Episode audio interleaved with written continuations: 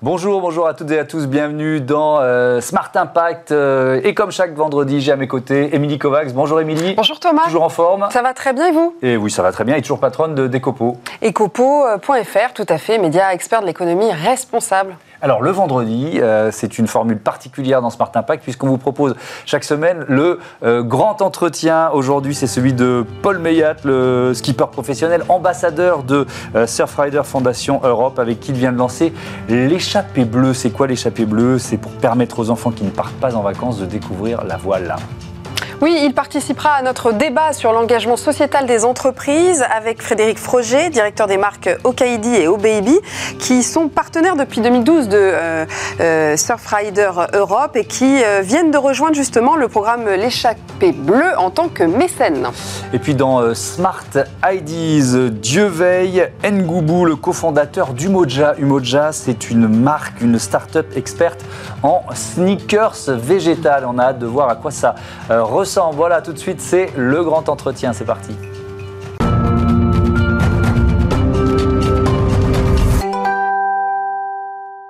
Bonjour Paul Meillat.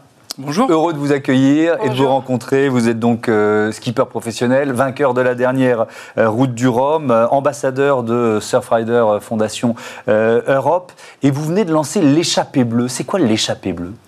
Alors l'échappée bleue, c'est l'idée de, de- pouvoir faire profiter des, enfants qui partent pas en vacances et qui sont un peu loin de la mer, euh, de, donc de découvrir la voile, d'apprendre la voile et de, se sen- sensibiliser à l'environnement. Voilà. Ouais, On ça. essaie d'imaginer un petit peu le, le, le- le- le parcours de l'eau, en fait. Tout en sensibilisant à l'environnement, c'est une, une cause qui vous tenait à cœur aussi, c'est ça?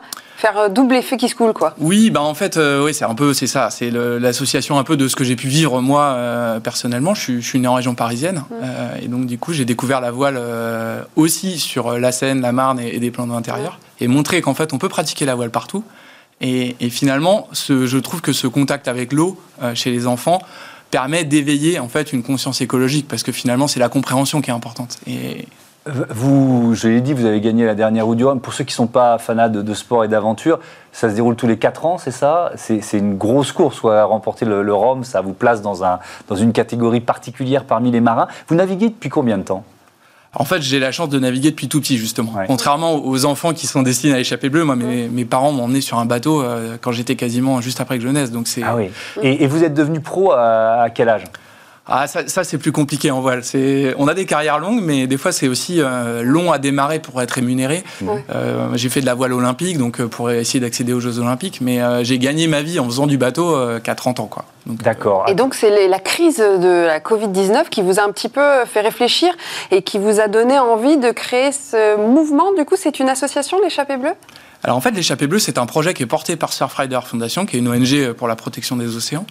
Euh, je suis ambassadeur de cette euh, ONG depuis une dizaine d'années à peu près. Et on a appris à se connaître, on, on a participé à plein de projets, des collectes de déchets, de, aller porter des, des messages pour euh, changer les lois à l'Assemblée nationale, par exemple, à la Commission européenne. Et puis, moi, ça me trottait dans la tête cette histoire de. de J'essayais de me questionner pourquoi moi, j'ai envie de défendre l'environnement et pas forcément tout le monde. Et donc, je me dis, bah, j'ai cette chance de comprendre, d'avoir les clés, les, les mécanismes qui me permettent de comprendre ça. Je me dis, je vais le proposer à des enfants euh, qui n'ont pas cette chance-là. Euh, on en a pas mal parlé avec Surfrider. Surfrider n'avait pas forcément dans ses projets euh, de, de- des projets à vocation sociale ou sportive, même si les pratiquants Surfrider, les adhérents sont des sportifs. Et donc on a créé un petit peu un nouveau projet euh, ensemble. Alors voilà, ça fait un an, on, on démarre, euh, mais il y a beaucoup d'enthousiasme. Euh, et, et les enfants sont ravis. On sent, on sent vraiment que c'est efficace et que ça porte ses fruits. Et ça prend quelle forme? C'est des séjours C'est des initiations en une demi-journée? Ça peut prendre plusieurs jours? Euh, Qu'est-ce que vous proposez en fait aux enfants? Bah justement, l'idée c'était de sortir de, de- de- de ce concept de baptême. Euh, parce qu'on a vu que ça marchait, mais qu'on on comprend bien que pour que la, connaissance se fasse, que la passion se crée, parce qu'on veut créer une passion chez ces enfants pour, l'eau, pour le, nautisme, qui va permettre d'apprendre euh, le- le- les, problématiques écologiques. Et donc, il faut faire ça dans la durée. Euh, Donc, on essaie de, faire une dizaine de séances. C'est-à-dire qu'ils ils partent novices, mais à la fin, ils finissent petits marins quand même. Donc, ils savent barrer un bateau. et, et puis, on leur fait pas une sensibilisation à l'environnement à chaque séance, mais on va essayer d'en faire quelques-unes sur le, le cycle. Et puis, à la fin du cycle, on leur permet d'aller s'exprimer sur la mer, la vraie. voilà, là, cette journée-là, c'est vrai que c'est celle où il y a vraiment les étoiles dans les yeux, parce que pour, pour, pour beaucoup, ils n'ont jamais vu la mer. C'est quelle tranche d'âge? C'est destiné aux enfants qui ont environ 10 ans. après, on, s'adapte au terrain. L'idée, c'est vraiment de, de de, de, créer des dynamiques locales. On n'est pas, c'est pas mon bateau qu'on déplace partout en France. On travaille avec des clubs de la Fédération française de voile, des centres sociaux, et finalement, nous on est là pour accompagner, organiser, mais des structures qui existent déjà. Et justement sur euh, la sensibilisation à l'environnement, à l'écologie, qu'est-ce que vous faites exactement? Alors là, c'est plutôt, euh, même si j'ai développé mes compétences dans le domaine, c'est vraiment euh, l'ONG Surfrider qui s'occupe de, de, cette sensibilisation via des animateurs qui sont formés. Donc ils ont beaucoup de plateformes numériques, euh, dont une qui s'appelle euh, euh, Ocean Campus. Et ils ont tout un, panel d'animateurs et aussi de, de, bénévoles qui sont par des antennes locales et qui viennent justement en appui sur les opérations échappées bleues pour sensibiliser les enfants. Donc en fait, on fait bien sûr des collectes pour comprendre que les déchets viennent de la terre, viennent de la mer, puisqu'on va collecter des déchets qui sont majoritairement en plastique sur les plans d'eau intérieurs. On va retrouver quasiment les mêmes sur, sur la mer en fait un peu plus tard. Et puis aussi, on fait de la science participative. Euh, on va essayer de collecter des microplastiques. Là, sur l'opération de Bordeaux, on a un projet qui s'appelle Baby Legs, c'est de filtrer l'eau avec des, collants euh, pour justement récupérer les, microplastiques qui y a à travers l'eau. On travaille sur les problématiques de pollution locale euh, des eaux via des tests de, qualité d'eau. Et puis, pourquoi pas l'artificialisation du littoral, enfin toutes les problématiques locales qui peuvent être soulevées par, par l'ONG en fait. comme skipper, depuis, depuis longtemps, vous nous l'avez expliqué, vous, vous naviguez. Est-ce que vous avez vu l'impact euh, frapper l'océan, l'impact du réchauffement, l'impact de la pollution, peut-être dans certaines zones plus que d'autres. Comment vous l'avez ressenti ça? Ouais, c'est très difficile. Il y, a, il y, a, déjà le témoignage, c'est que quand on part loin au large, j'ai eu la chance de faire le Vendée Globe en 2016, quand on va loin dans des contrées comme ça, on voit bien que l'océan est vierge de, de, toutes ces pollutions et, et, et heureusement, il y, a, il y, a, des choses magnifiques qui se passent sur l'eau. C'est important d'avoir un message Bien sûr, positif. faut pas avoir que Mais par une contre, vision quand on, pollution. Quoi. quand on revient, quand on passe près de, de, des terres ou quand on va par exemple en Méditerranée, qui est une mer fermée, là, on se rend bien compte que dès qu'il y a une population humaine importante, quel que soit l'endroit dans la planète, il y a beaucoup de déchets qui flottent. Donc ça, c'est vraiment le premier, c'est ce constat de pollution quand on revient mmh. de longtemps où justement l'esprit est libéré et qu'on revient, c'est assez dramatique. Et puis la deuxième chose, c'est quand on navigue, c'est qu'on se rend compte que que, cette planète, en fait, elle est, elle est pas si grande que ça. Mmh. C'est-à-dire que quand on vit ici, nous, on se dit bon, euh, l'océan, mais en fait, l'océan à traverser aujourd'hui, c'est pas si long. Hein, enfin, moi, ça me paraît pas si long, mais on met une dizaine de jours. Faut dire que vos bateaux, vont de plus en plus vite. Hein, mais nous, ça nous paraîtrait plus. Mais c'est pas très grand. Et j'ai l'impression qu'il y a un peu cet effet. Euh, je, regardais Thomas Pesquet, cette espèce de limite de la planète, c'est-à-dire que c'est le même constat. Cette prise de recul, alors on n'a pas du tout la même vie, mais cette prise de recul a, a, le, même, le même but, quoi. Et on se rend compte que c'est pas si grand. Oui. Mm. Et, donc il y a une prise, de, enfin, parce que là vous êtes en contact euh, direct avec euh, avec la nature. La, la, prise de conscience, elle est, euh, elle est accélérée en, en, quelque sorte. Et c'est ce que tous les astronautes disent effectivement quand ils sont partis une fois. Ils se rendent compte à quel point la, la planète est petite et fragile, surtout la, fragilité de la, planète. Vous aussi, vous, le, vous pouvez le, le quantifier, l'évolution. Hein, je repose la question de tout à l'heure sur 10 ou 15 ans, cette, cette évolution? En fait, je pense que finalement, c'est pas vraiment, c'est compliqué de le, de le, voir, mais par contre, ce qui est alarmant, c'est que les chiffres me parlent. C'est-à-dire que quand on est ici dans, dans, le quotidien, de dire bon bah il y a 20% de la forêt qui disparaît, 70% des, des, des animaux, c'est des chiffres. Mais quand on a navigué dessus, finalement, et qu'on se dit il y a de plus en plus de zones mortes, où il y a plus de plancton, où il y a plus d'oxygène dans l'eau, etc., ça, c'est. Nous, on s'en rend compte parce qu'on se rend compte de cette taille de, de, de la mer et que finalement, c'est pas si grand. Et du coup, la solution, l'une des solutions, c'est justement la sensibilisation, et notamment aux, jeunes publics, pour essayer de préserver, et notamment euh, les espèces, parler de pêche durable, euh, parler de tout l'écosystème des océans, en plus d'agir, euh, effectivement, comme vous le disiez, sur les microplastiques en particulier. C'est ça, l'une pour vous des solutions? Bien sûr, il y a, ce qu'on fait l'échappée bleue et les enfants, mais on se rend compte que c'est difficile de sensibiliser beaucoup d'enfants, surtout si on veut faire de la qualité et faire plusieurs séances. C'est pour ça qu'autour, on, essaye de, travailler avec tout l'écosystème. Donc, quand on va travailler avec 20 euh, enfants d'un centre social, bah, on travaille avec tous les éducateurs pour que finalement la centaine d'enfants du centre social puissent bénéficier du projet. Pareil dans le club de voile. Et puis aussi, on a envie de travailler cette année, bien sûr, avec euh, les outils actuels, les réseaux sociaux, faire des web-séries pour justement toucher le plus de monde possible. Euh... Ouais, ça concernera combien d'enfants du coup par année en, gros? Parce que j'imagine que c'est des enfants qui sont partout sur le territoire euh, français, euh, plutôt métropole, j'imagine Ouais, pour l'instant, on, reste raisonnable. Dans, on s'est lancé l'année dernière. Mmh. Là, cette année, on fait 10 villes euh, partout en France. Donc, on va faire euh, Montélimar et Marseille en Méditerranée, le sud-ouest avec euh, Pau et Bordeaux. Euh, et puis un peu la Bretagne, parce que c'est aussi simple pour nous, c'est chez nous pour organiser. Et la région parisienne et Le Havre en, fin d'année avec une interaction avec la Transat Jacques Vabre, avec les enfants qui vont venir sur le village pour, pour la course, etc. Ça fait 10 opérations, 200 enfants cette année.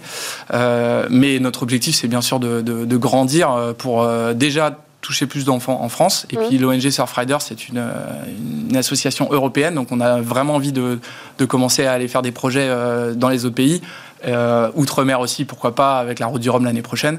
voilà, c'est notre objectif, mais ça dépendra des financements, parce que forcément, il faut se financer. Et eh ben justement, vous nous offrez une transition. On va parler justement du mécénat d'entreprise tout de suite.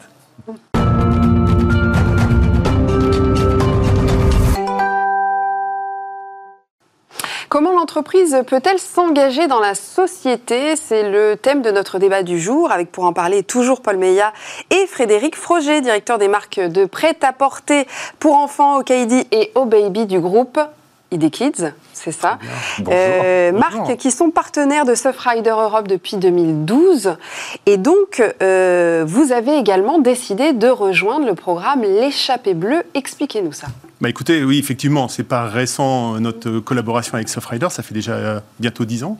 Euh, et c'est monté tout à fait euh, crescendo. On est toujours dans, dans cet univers de la pédagogie des enfants et donc toujours dans l'univers entre le sociétal et l'environnemental. Et, on trouvait que Softrider, depuis longtemps, pouvait associer les deux. Donc on s'est beaucoup engagé dans, dans toutes ces initiatives océanes nettoyer les plages, euh, euh, montrer effectivement, comme le disait Paul tout à l'heure, aux enfants que finalement ce qu'ils font sur la Terre euh, influence aussi les mers. Donc tous ces financements ont, pu créer des, groupes d'enfants qui ont pu, à un moment ou à un autre, découvrir les choses avec une belle pédagogie, puisque c'est plutôt très positif et c'est pas uniquement à l'école qu'on apprend ces choses-là. Donc on a ces initiatives-là, on a une partie sur le campus, et puis là on s'est dit tout doucement, où est-ce qu'on peut aller encore un peu plus loin avec vous et, et on trouvait que cette euh, initiative, en tout cas euh, cette belle, euh, cette belle bleue, pouvait, pouvait aller encore plus loin dans, ce, dans, cette pédagogie des enfants et, dans l'apprentissage vers un monde meilleur.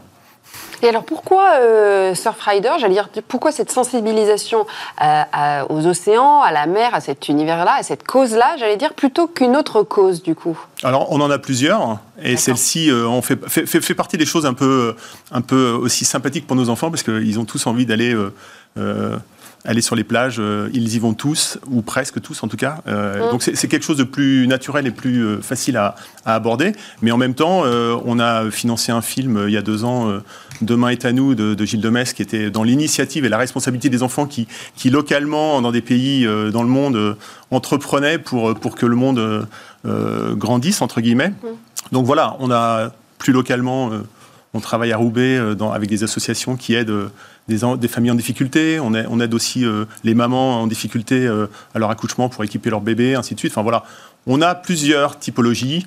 On a aussi une fondation euh, au Bangladesh, puisque on, fabrique beaucoup de produits aussi au Bangladesh, et, on, aide, les, enfants de nos collaborateurs d'entreprise à, être aller à l'école. Donc on, finance aussi l'éducation, typiquement au Bangladesh, avec notre, fondation. Donc on est assez le droit des enfants, euh, accompagner les enfants, c'est primordial pour nous.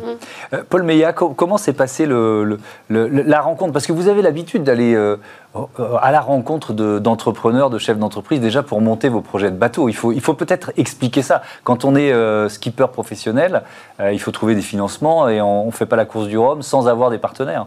Ah ouais, non, c'est un peu la particularité de, notre métier, c'est qu'on doit créer notre projet. On n'est pas recruté en fait par comme, comme dans un club sportif, comme on peut connaître. Et puis là, il faut monter son projet. Euh, donc c'est assez compliqué, c'est-à-dire qu'il faut deux casquettes et finalement... Euh, Vous êtes un peu chef d'entreprise quoi On est chef d'entreprise parce qu'on gère aussi euh, d'habitude une équipe de préparateurs techniques, etc. Donc c'est souvent une dizaine de personnes et puis on gère la communication, les relations avec le partenaire. Et en fait la voile se construit beaucoup dans, dans, la communication qui se fait aussi autour du sport puisque malheureusement quand on part, on part un petit peu plus loin. Donc, donc il y a beaucoup de, de visites dans les entreprises. Ça faisait partie de mon, de mon travail de, bah, d'aller dans, dans, toutes les, les, les antennes de, de, mon sponsor, expliquer ce, ce qu'on fait, euh, participer à des conférences, euh, euh, faire venir des gens aussi sur, euh, sur le bateau, les faire naviguer, etc. Mmh. Donc c'est, c'est aussi pour ça que dans ce projet, notre association avec Surfrider, elle est intéressante parce qu'on a envie de montrer en fait un savoir-faire qu'on a développé en, en, course au large, puisque dans le, dans le cadre du projet Échappée Bleue, on va produire de, bah, des web-séries pour faire justement vivre le projet aux entreprises qui, qui sont mécènes.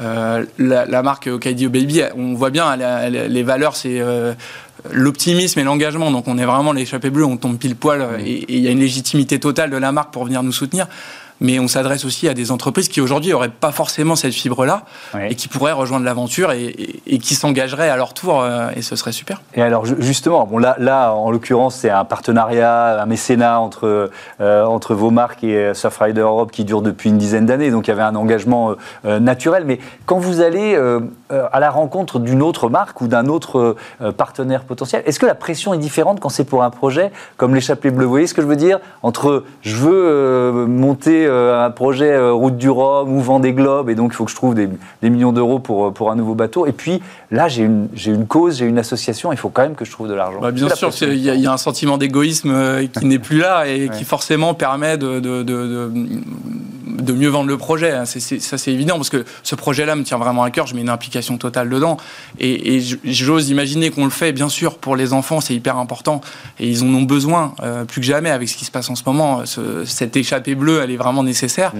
Mais je pense que ce projet, il est aussi important dans l'entreprise qui va le supporter parce qu'elle va permettre d'incarner un changement au sein de l'entreprise. C'est ça notre but, finalement, quand on va faire venir une entreprise dans le projet, c'est de dire, regardez, finalement, les enfants, euh, ils y arrivent, ils le comprennent. Donc vous, maintenant, c'est à, vous de, à vous de vous y mettre. Frédéric ouais. euh, l'ensemble de vos collaborateurs sont sensibilisés à ces causes, s'impliquent aussi dans cet engagement euh, caritatif euh, solidaire? Oui, tout à fait. alors, beaucoup d'initiatives locales et individuelles. Et puis, typiquement, avec Surfrider, on organise aussi le, la même chose qu'avec les enfants. On, on, va une journée, chaque salarié peut aller une journée avec son équipe, avec ses enfants, avec peut-être aussi faire du team building de temps en temps, mmh.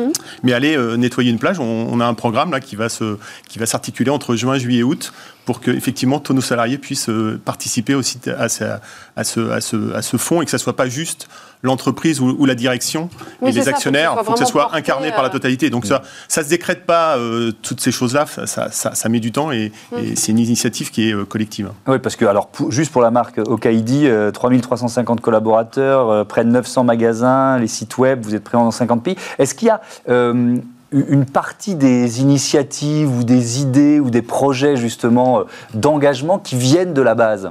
Est-ce ouais. que ça remonte aussi de, des collaborateurs, de certains magasins qui disent Ah, mais dans notre région, il y a, y a telle initiative, il faudrait qu'on faudrait qu'on les aide En tout cas, sur, sur, sur, les dons de vêtements, typiquement, c'est beaucoup, euh, c'est très local euh, souvent. Mm -hmm. euh, une association très locale qui a besoin, ainsi de suite. Donc, ça, c'est vraiment travailler en local. Et après, typiquement, un salarié peut aussi amener une idée sur laquelle on, on va aussi de, de, de, de, toute façon rebondir ou aider ou participer avec les moyens de notre communication, de pouvoir élargir un peu le, un peu le spectre mais effectivement, on laisse l'initiative à chacun de participer, c'est déjà beaucoup, et en même temps d'amener une initiative si, euh, si, nécessaire. Paul Meillat, pour qu'une entreprise s'engage dans la société, euh, donc, comment elle choisit son association? Il faut qu'elle regarde son cœur d'activité de business model? Qu'est-ce que vous conseilleriez? Ah oui, c'est ça, oui, non, cohérence. Là, forcément, Okaidi, c'est l'exemple où finalement, ils investissent dans des valeurs qui sont les leurs. Mais j'aurais envie de dire, euh, tout le monde, il euh, faut bien sûr euh, qu'il y ait un sens, mais je dirais qu'aujourd'hui, il, y a une espèce de, de chape de plomb sur, sur la société et qui se voit aussi sur les entreprises qui, à cause peut-être de, l'effet greenwashing, c'est-à-dire que j'ai l'impression que tout ce qui touche à l'environnement, à la transition sociétale, on a peur d'y aller parce qu'on a peur de se faire critiquer. Et, c'est un frein énorme, colossal. Et moi, je vis ça euh, de manière très triste parce que je me dis, c'est l'optimisme qui va, qui va nous permettre de relever le défi.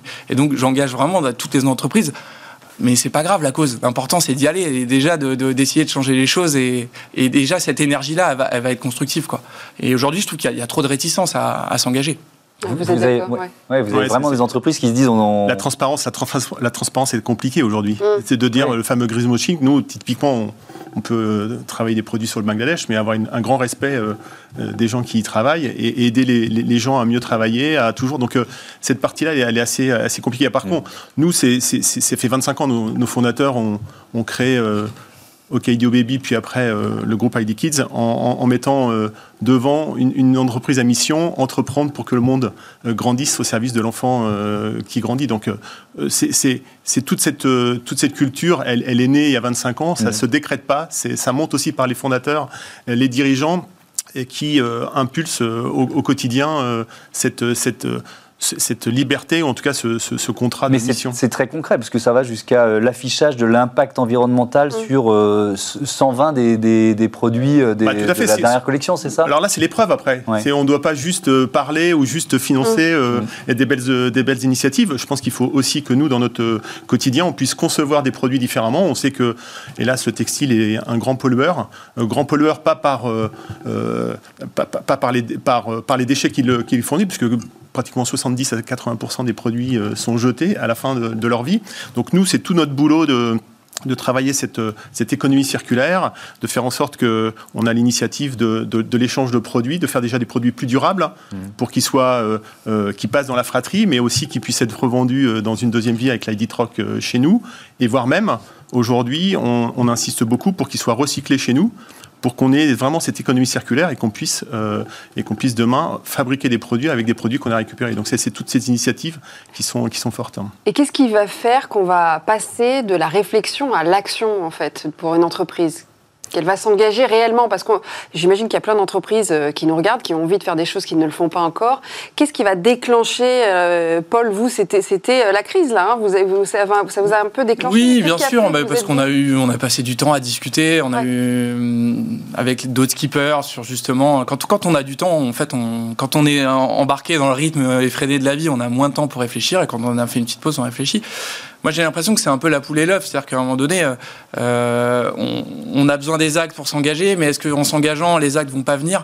Et je pense qu'on est en fait dans une période qui est un petit peu en, en revenant dessus. Je, je pense qu'il faut, en s'engageant, on, on, devient, si on met le doigt dedans, c'est parti, quoi. On devient exemplaire et on va chercher des solutions. Et au lieu d'être en culpabilisation tout le temps, je pense que c'est pas la bonne solution. Donc, euh, au lieu de, de, tout mettre, euh, comme on fait un peu avec l'océan, c'est-à-dire que tout ce qui part dans l'océan, on sait pas trop ce qui se passe, etc. Je pense qu'il faut affronter le problème et se dire, ok, on, on cherche des solutions. On n'est plus sur le problème. Merci beaucoup. Merci, à, tous les deux d'être venus euh, présenter euh, l'échappée bleue. Bon vent, évidemment. Prochaine course, la Transat euh, Jacques Vabre, c'est ça?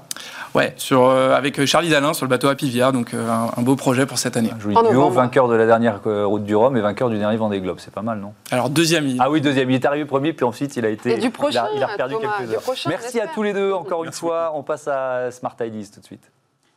Smart Ideas avec BNP Paribas. Découvrez des entreprises à impact positif.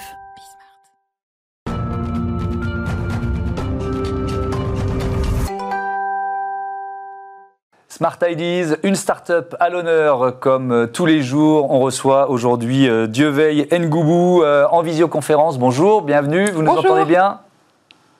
Bonjour, merci. Ah oui, je vous entends très bien. Ça marche. Vous êtes le cofondateur du Moja. C'est donc une, une marque de, de sneakers végétales. vous l'avez créé quand et pourquoi surtout? Euh, on a créé Umoja en 2018. On est parti euh, de la problématique qu'il existait des savoir-faire traditionnels en Afrique subsaharienne qui étaient en perte de vitesse euh, à cause de la concurrence agressive de certains produits industriels. Mais à côté de ça, on a aussi l'industrie de la mode qui est l'une des industries les plus polluantes avec un impact humain et écologique. Donc, donc l'objectif en créant cette chaussure, c'était de résoudre cette problématique humaine et écologique pour faire des chaussures végétales et différentes. Alors justement, parlez-nous de, des matériaux que vous utilisez. D'où viennent-ils? On utilise, on s'est rendu compte que pour faire une chaussure, il y a entre 20 et 40 matériaux qui rentrent dans le processus de production d'une chaussure.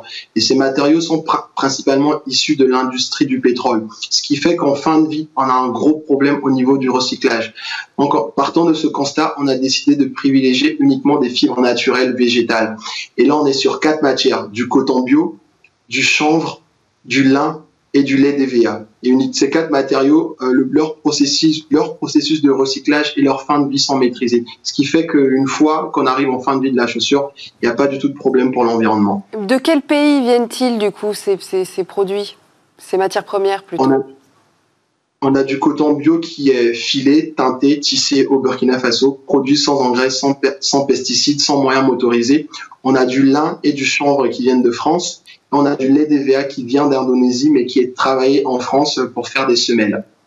Alors c'est vrai que ce, euh, ce secteur des, euh, des, baskets, des sneakers, il est en, en, pleine ébullition. On reçoit ici même euh, pas mal de marques qui sont sur une démarche qui se rapproche de, de, la vôtre. Comment, comment vous vous différenciez? C'est pas si facile, j'imagine, de se différencier dans un secteur qui, qui met l'accent sur l'éco-responsabilité. Exactement. Comme vous l'avez dit, le milieu de la chaussure, le secteur de la chaussure est déjà hyper concurrentiel. Et aujourd'hui, on voit de plus en plus de marques émerger dans la chaussure éco-responsable. Et nous, l'idée, c'était de se dire, on va pas uniquement se limiter à faire de la chaussure ou à se mettre un label éco-responsable ou éthique. L'idée, c'est vraiment de faire un projet holistique qui prend en compte toutes les personnes qui sont dans la chaîne de production, mais aussi les matières qui rentrent dans le processus de production. Pour que la personne, le consommateur final qui achète son produit, non seulement il y a une exigence esthétique, mais que derrière, il est sûr que les personnes qui rentrent dans le processus de production sont rémunérées de manière juste et que la chaussure en fin de vie ne posera pas un problème pour l'environnement. Donc c'est vraiment d'avoir, de prendre en compte toutes les étapes de production dans le processus de fabrication de, de la chaussure. Donc justement, si on rentre dans le détail de votre politique sociale, qui a l'air d'être engagée aussi, cela concerne principalement la rémunération? Euh, principalement la rémunération, parce qu'aujourd'hui, euh, quand on parle d'éco-responsabilité, d'éthique, on se base uniquement sur du coton bio, sur du made in France. Mais on oublie souvent euh, les acteurs qui sont dans la chaîne de production. Et dans la chaîne de production, il y a des artisans, déjà, il y a des agriculteurs d'abord qui cultivent la matière première. Ensuite, on a des artisans, on a des ouvriers. Et l'idée, c'est de se dire, il y a toutes ces personnes qui sont occultées, mais nous, on les prend en compte dans le processus de production. Et alors, vous les produisez où, au final, vos sneakers? Il y a trois pays qui rentrent dans le processus de production de ces sneakers. On a le coton qui vient du Burkina Faso et le tissage. On a du lin, du chanvre, des lacets, des semelles qui sont fabriquées en France. Et l'assemblage du produit fini se fait au Portugal. Pourquoi ces trois pays? Parce que sur un produit aussi complexe qu'une paire de chaussures, une sneakers, il y a énormément de matériaux qui rentrent dans le processus de production. Et donc on ne peut pas se limiter uniquement à une, une seule zone géographique, à moins de faire des sabots. C'est plus simple. Mais là, on a décidé de limiter euh, le processus, la zone géographique au Burkina Faso, à la France et au Portugal. Et ce qui nous permet d'avoir une totale traçabilité aussi sur la chaîne de production, de se dire, il y a des matières qui viennent du Burkina Faso, mais on sait comment ça a été fait, par quels moyens. Les matières qui viennent de France, on sait aussi comment ça a été fait. Et au Portugal, l'assemblage fini. Merci, Merci beaucoup. beaucoup. Et puis à moins de marcher pour les sabots surtout aussi. Merci beaucoup. Longue vie à Umoja. Merci d'avoir participé à, à, Smart Impact. Merci Émilie. Merci On se retrouve Thomas. Euh, vendredi prochain, évidemment, pour un nouveau euh, grand entretien. Moi, je vous donne rendez-vous euh, demain pour Smart Future, l'émission des entreprises qui innovent. Salut à toutes et à tous.